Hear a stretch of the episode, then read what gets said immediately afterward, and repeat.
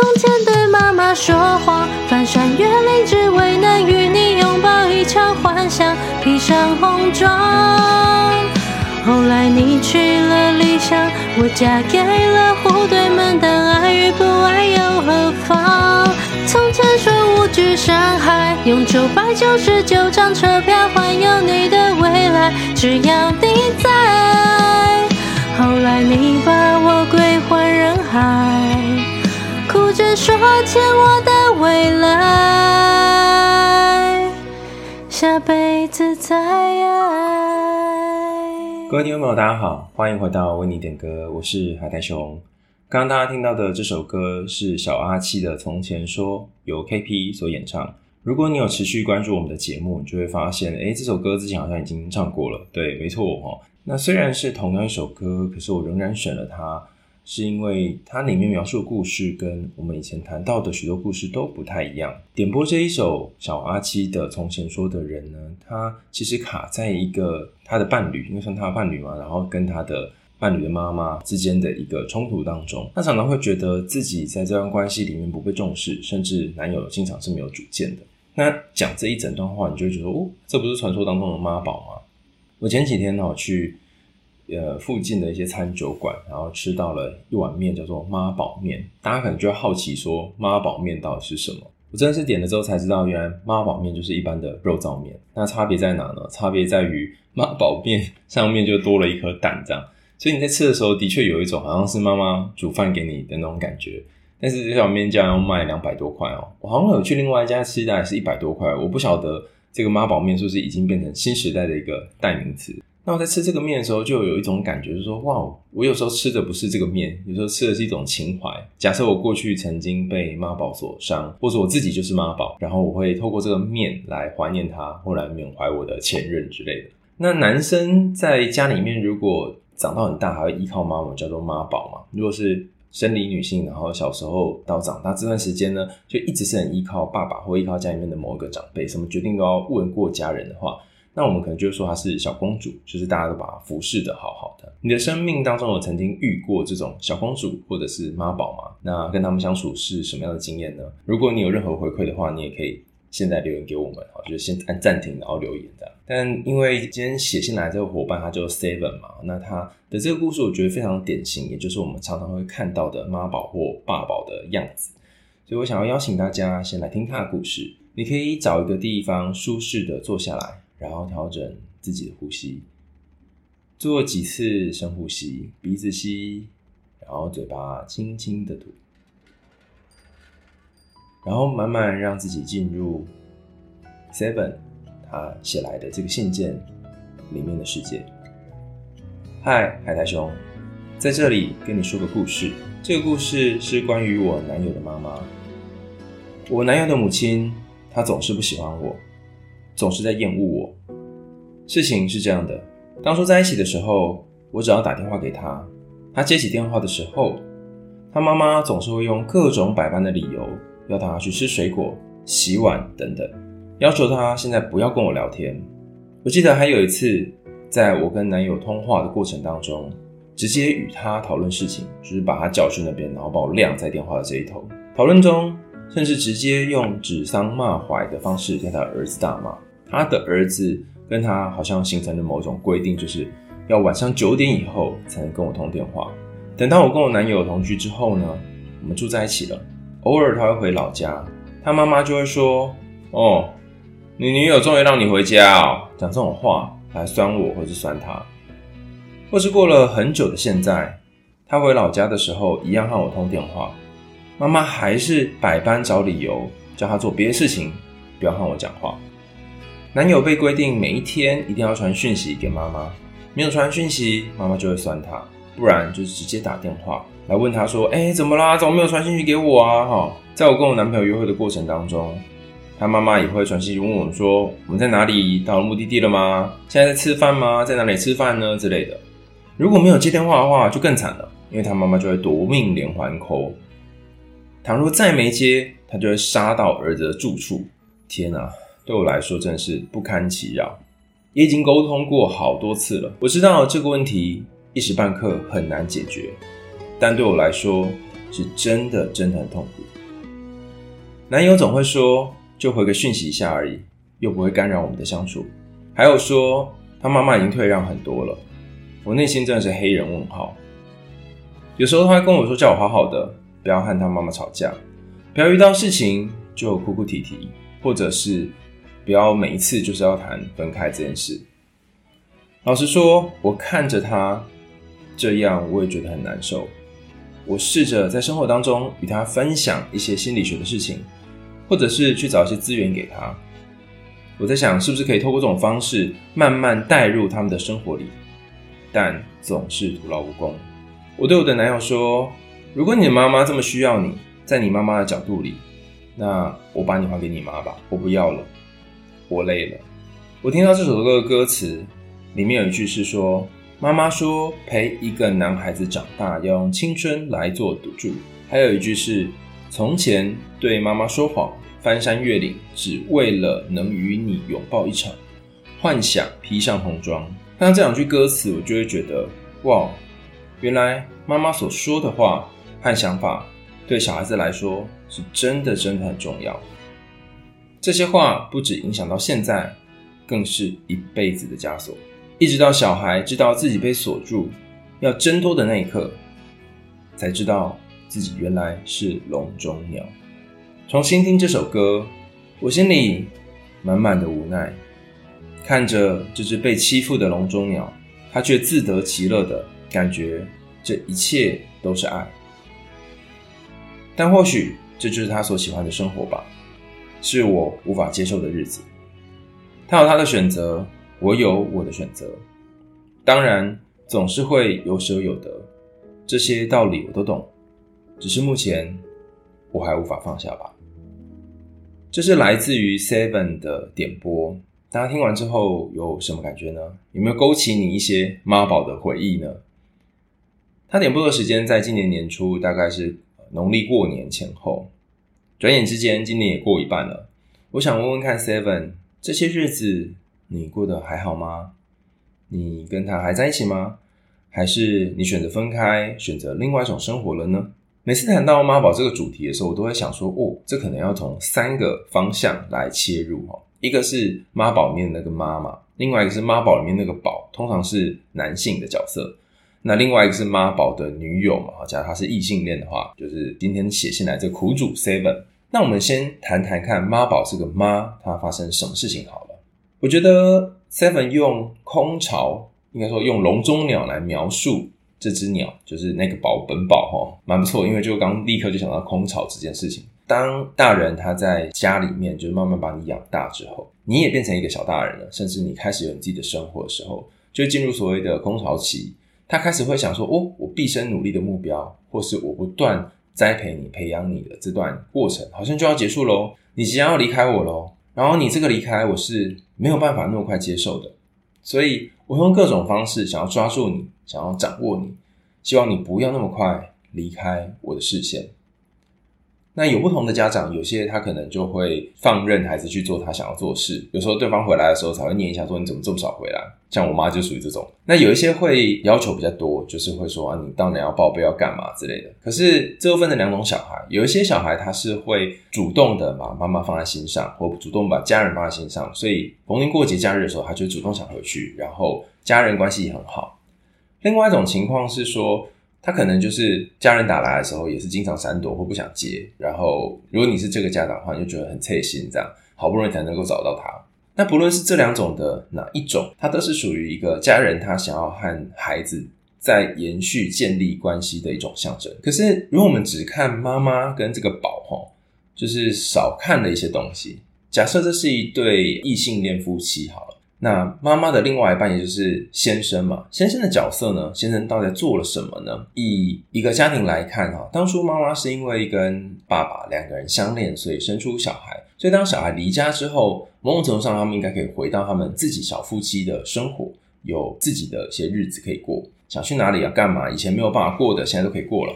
那为什么会继续把重心放在孩子身上呢？或许有许多种不同的理由，有可能是妈妈离婚了。只剩下，比如说妈妈在照顾小孩，有可能是夫妻关系不好，只要见面就吵架，那不如不讲话，还有可能是虽然跟先生关系也没有不好，可是因为长期以来都放很多心思在小孩身上，所以对先生可能已经有点陌生了、不熟了，或者是先生在外面有其他的事业、其他的人，所以也没有办法花太多心力在太太身上。凡此种种看起来跟妈宝本宝无关的事情，都可能影响妈妈在这个家庭的位置。我想邀请大家做一件事哦，你可以设身处地的感觉一下。我觉得 Seven 你也可以感觉一下，你觉得妈妈的心情是什么？我不是要你硬要同理她哦，而是我们去看看她怎么了。如果我是这个妈妈的话，我需要常常确认我的孩子在哪里，我需要常常知道说他有没有在家，我甚至会夺命连环 call。那代表我应该是一个非常非常容易感觉到不安全的妈妈。可能来自于我小时候的经验，可能来自于我被某人抛弃的经验，也可能是因为我在这段婚姻关系当中或这个家庭里面，我没有办法感觉到安全。当一个人觉得不安的时候，他就会伸手抓住他能够抓住的东西，来确保自己的安全。我之前听过一个朋友，他跟我讲过一个比喻哈，关于不安还有抓住这件事。他说，就像是你觉得自己要掉落悬崖的时候，你就会伸手抓离你最近的这根草。尽管这根草它不一定能够解救你的生命，但你还是会做这件事。为什么呢？因为已经没有脑袋，没有力气去思考，只好抓最近的这根草。但是实际上，或许你抓石头会比较容易稳啊，或者是抓其他东西比较容易可以让你保命啊。可是你却没有做这件事，而且或许你根本就不在悬崖边。你如果把这只手放掉，就是放开放开你手上的草的话，哦，你可能脚是可以踩到地板的，就只有只差一点点的距离而已。但倘若是你，你会敢把手上的草放掉吗？他用以上这个抓草的比喻来去描述说，为什么深陷于不安全感的人，他总是紧抓某个人不放。其中一个很重要的原因，是因为他很害怕，他如果放掉之后，接下来要面临的风险是他所无法承担的，也是会摔死啦。也就对于这个妈妈来说，如果她不做这些夺命连环扣不做这些紧迫盯人，不让孩子经常回报的话，她觉得自己会摔死。这个摔死不是指生命上的死亡，而是指心灵上会有一个巨大的恐惧，这个恐惧是会淹没他自己。我不知道大家有没有过这种经验哈，就是你会很害怕自己掉到某情绪里面，然后如果你掉进去的话，你会花很多很多时间才能够起来，所以你常常需要抓住一些东西，或者是假装要微笑，假装自己好像没事的样子，透过这个没事的样子，让自己可以 keep 在一个状态里面。但这个盯久也会累。所以有些时候你还是会想要掉下来，然后你可能会抓住你身边的人，然后身边的人可能就会觉得你很烦，于是你又继续开始觉得说：天哪，我果然是造成别人麻烦的人，下次我还是盯着好了，不要再造成别人的麻烦了。那事实上会怎么样呢？你就会活在有时候一直盯着不造成别人麻烦，跟总是造成别人麻烦之间，在这两个里面摆荡很久。好，让我们回到这个妈妈的故事哦。但以上都是我们推测啦，因为我们不知道妈妈到底发生了什么事，也不晓得她跟。呃，这个家庭的这个丈夫啊，这个家里面的丈夫发生什么事？但总之，我们可以感觉到说，诶，这个孩子身上可能有承担着一些不应该属于他的责任。本来是石头要负责让这个人可以稳定的固定在这个石壁上，但是今天却变成是草需要来负责这件事。那我们把镜头再一转，转到这个孩子身上，也就是这个妈宝本宝，他的心情是什么呢？其实我觉得妈宝的内心的心境是很复杂的。首先，第一件事情是从小到大，这一个女性就是她的妈妈，总是在身边无微不至的照顾她。然后照顾久了之后，她会形成一种那算是幻觉吧，或是不确定的感觉，就什么事情他都得要问家人，甚至家人已经习惯当那个照顾者跟做决定的角色了。所以很多人诟病妈宝的地方在于说，他们好像连小小的决定都无法。比方说，我曾经遇过一个朋友，他就是很明显的妈宝。那每次我们在便利商店要选饮料的时候，我记得那一次是好像什么骑单车吧，哈，然后到某个地方去骑车，那我们就到附近便利商店休息一下，然后挑个饮料，因为等下还要上路。然后他在选饮料的时候呢，这边冰箱前面跳很久嘛，那有人就说选择障碍我也会啊，但下一个动作真是吓死我宝宝了，他就竟然拿出手机，然后打给他妈说他眼前有什么饮料，然后还开那个视讯跟妈妈说有哪些，然后问妈妈说喝哪个比较好。我第一次看到妈宝这个样子哦，就吓了一跳，说天哪，连喝个饮料都需要问妈妈，那会不会连下一秒要不要呼吸也要问妈妈呢？那我就在想对这件事情的厌恶是从哪里来？大家有没有想过，讨厌妈宝的这个厌恶感是从哪里来的？其实我觉得有一个部分是来自于许多人在成长的过程当中会经历所谓所谓的叛逆期。叛逆期在心理学上有一个类似的称呼，叫做分离个体化，跟妈妈分离，然后个体成为一个人，就应该说成为一个完整的个体。你不需要在什么事情都依靠妈妈。你在妈妈肚子里面的时候，呃，妈妈的食物透过脐带然后传送给你，所以那个时候你是没有办法干嘛的，你就只能够选择妈妈喂养你的这些奶水跟营养。生出来之后，你没有办法自己觅食，没有办法自己赚钱，你得需要家人，就是给你不论是奶粉啊，或是母奶之类。但总之，总是有人让你有东西吃。等到你长大之后，你还没有办法赚钱之前，虽然你可以自己吃饭，但是因为你没有自己的经济收入，你得要仰赖家里面给你这些经济收入。再等到大一点，或许你不需要仰赖家里给经济收入了，可是因为你还没有钱可以买房子，所以你的居住还是得要靠着你的家人。你有没有发现，这个一个一个一个从食衣住行，然后各方面都是一个渐渐脱离家里的过程。如果从脱离者的角度，就是这个宝啊妈宝本宝，或者这个青少年本人来说，他正在适应一个渐渐渐渐没有家人、没有母亲、没有长辈也可以独立生活的日子。如果从妈妈或是长辈的角度来看的话，他们就渐渐在适应一个曾经付出很多时间、付出很多心力，然后慢慢慢慢，他必须得要离开自己，而且你心里面很清楚，他如果没有离开你，你可能就会一直在照顾他，然后他永远无法长大。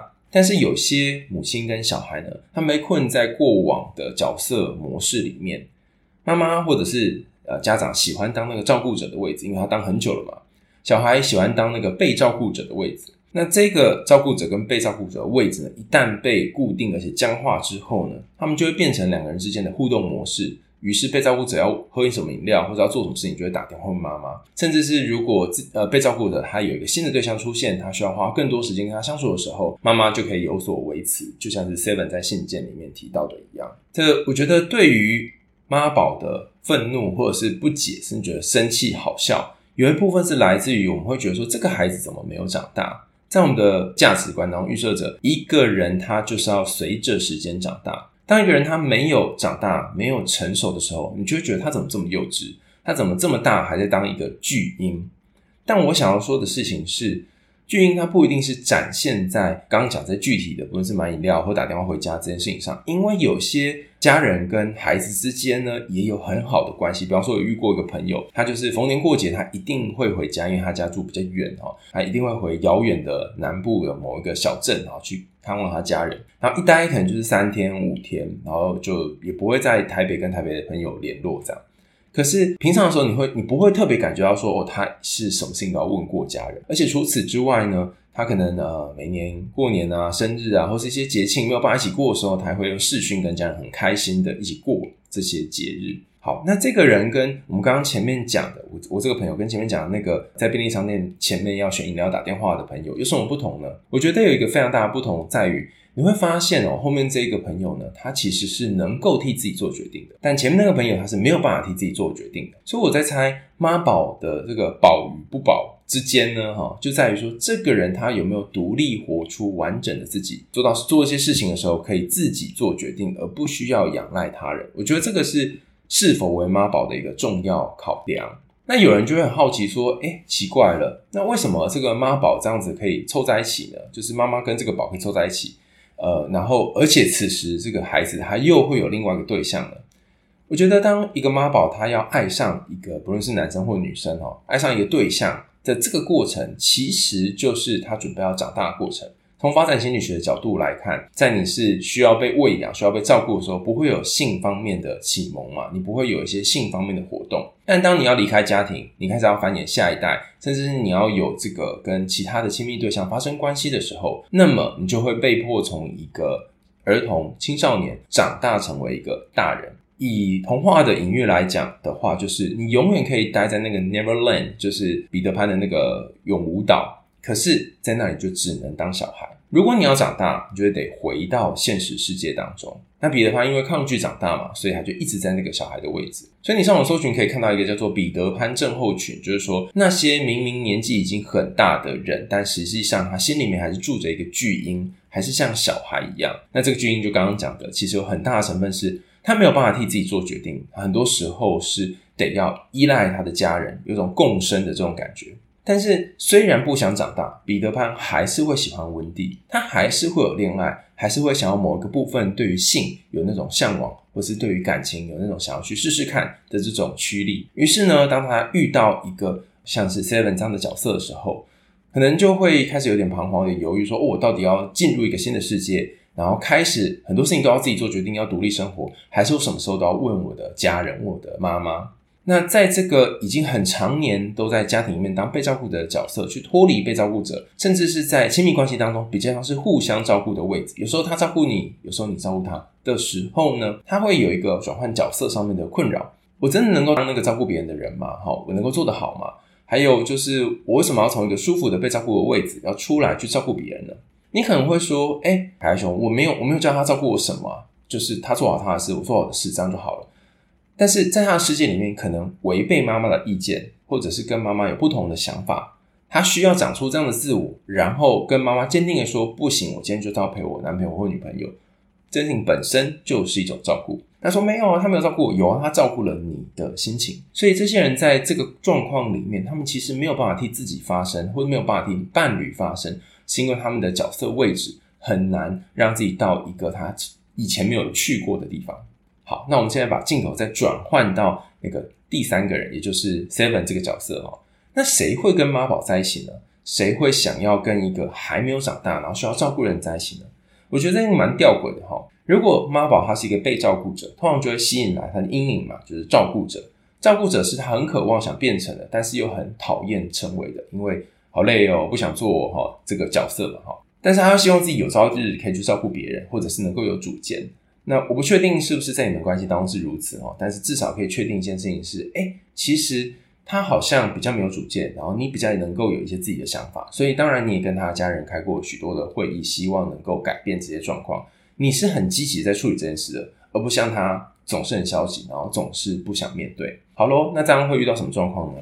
这样你就会发现一件事情，说，诶，其实哈，其实是谁是在这段关系里面地位最低的？其实是是你的男友哈，他的位置是最低的。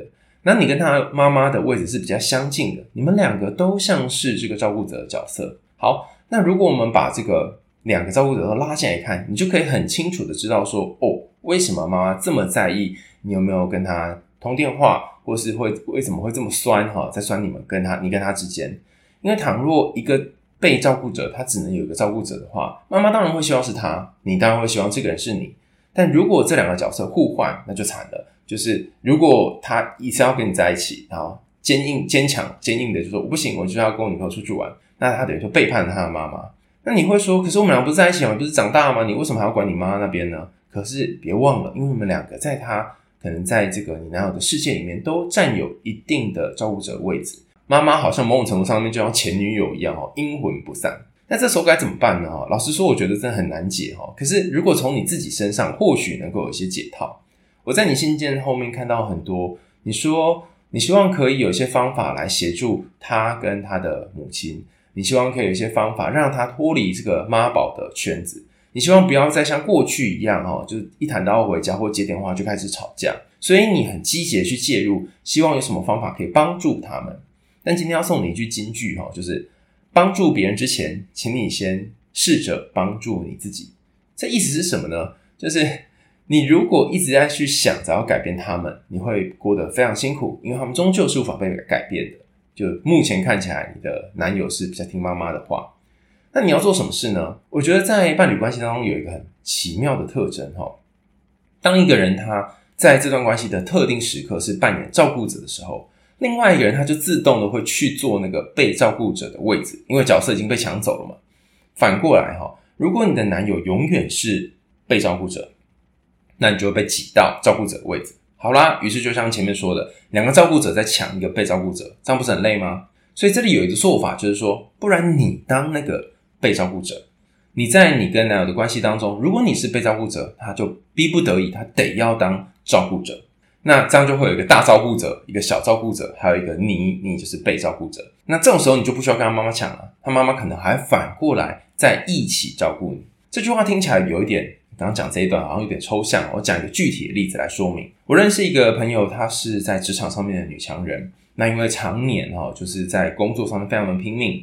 所以有一段时间健康检查出来之后，发现呢，他的肺部有一个小肿瘤，但不是恶性肿瘤，但是需要时间观察，而且有时候压会有点痛。所以那段时间他就从呃每天朝九晚五之外，晚上还要加班的生活呢，变成大概有中午就休息，然后去医院检查，然后要不定期的追踪这样子，甚至有一段时间还住院。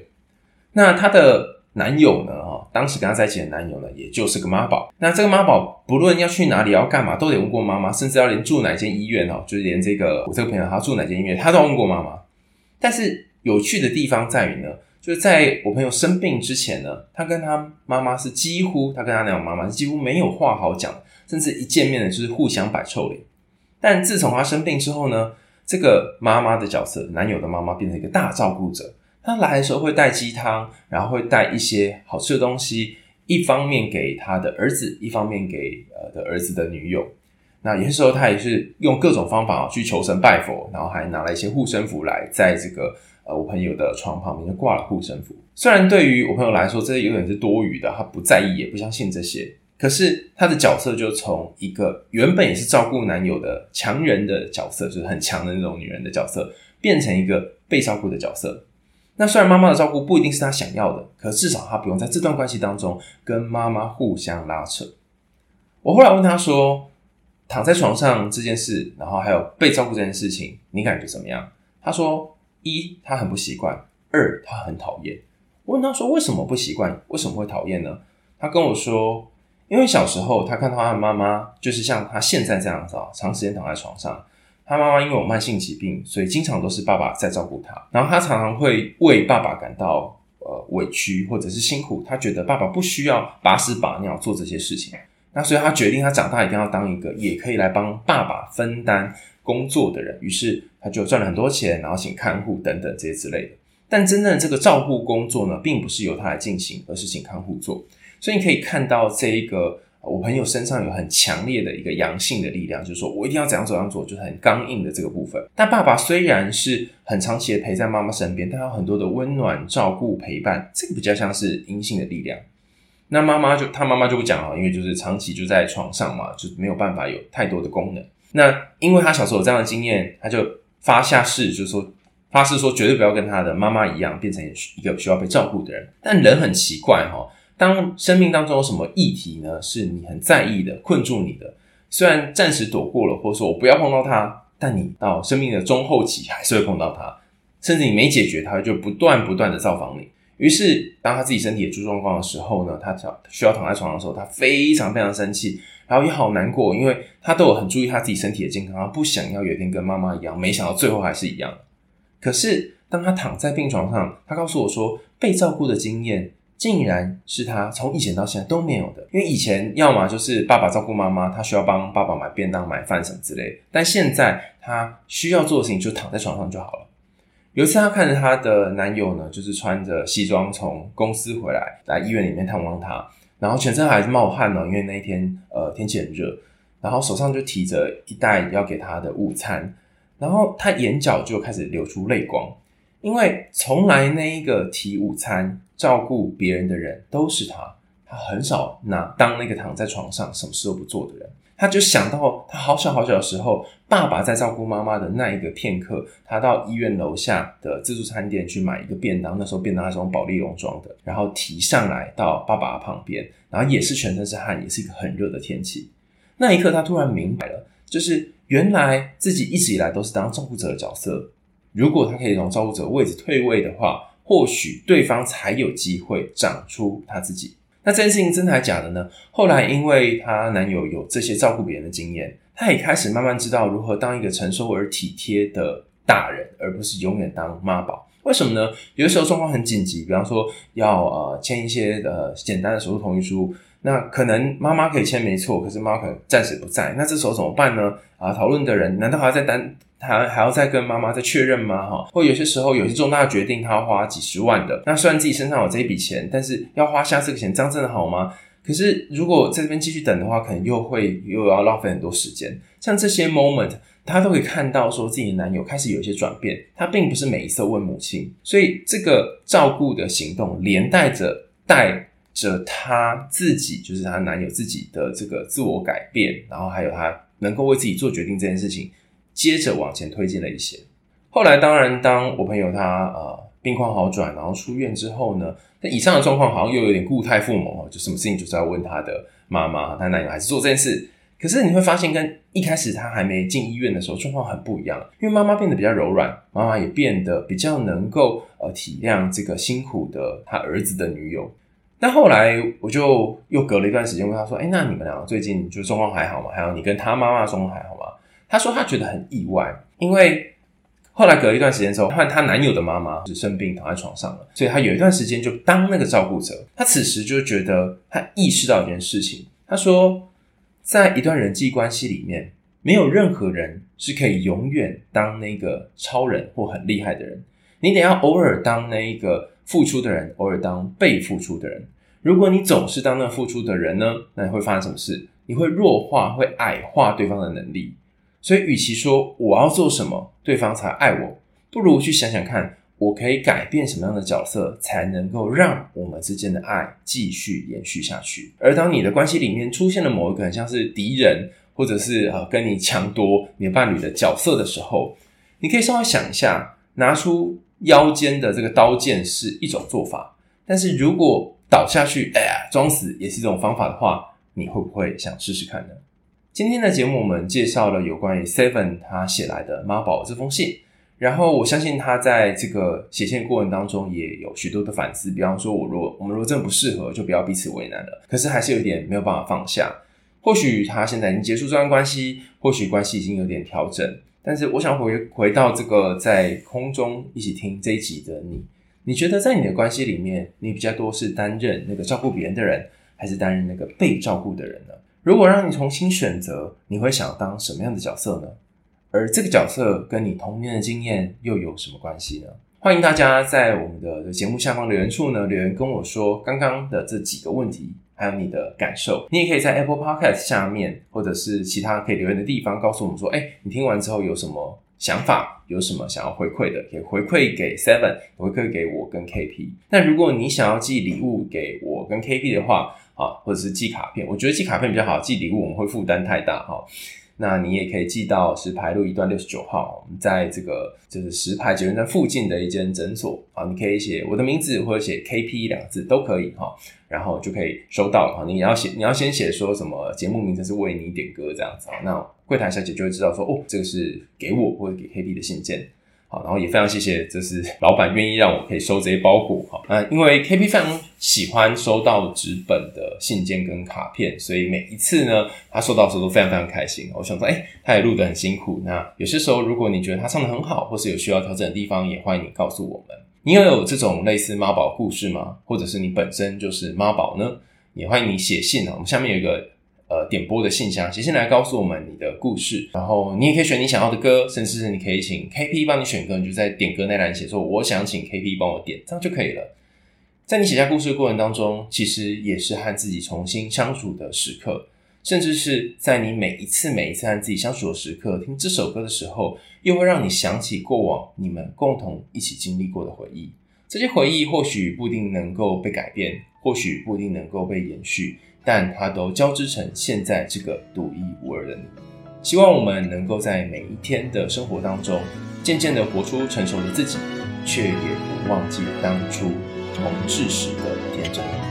我们为你点歌，就下次见喽，拜拜。还记得妈妈说，陪一个男孩子长大要用青春来做赌注，我要听着亲戚们的闲话。等你为我送来一束鲜花，到后来我们俩连一句不咸不淡的问候，终于也没有了。我为你把所有人都推开，只为了那不确定的未来。先生的一句喜欢，三言两语我就投降。后来，我身边有他，身后有家。但我只想问你一句：你爱过吗？从前对妈妈说谎，翻山越岭只为能与你拥抱一场幻想，披上红妆。后来，你去了理想，我嫁给了户对门。但爱与不爱又何妨？从前说无惧伤害用九百九十九张车票环游你的未来，只要你在。后来你把我归还人海，哭着说欠我的未来，下辈子再爱。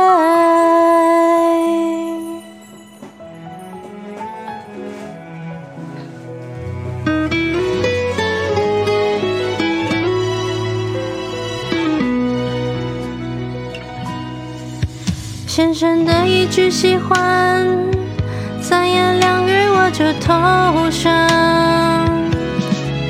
后来我身边有他，身后有家，但我只想问你一句：你爱过吗？从前对妈妈说谎，翻山越岭只为能与你拥抱一场幻想，披上红妆。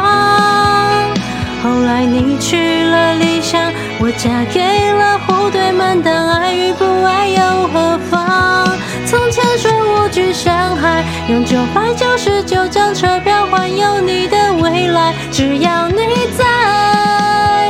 后来你把我归还人海，哭着说欠我的未来，下辈子再爱。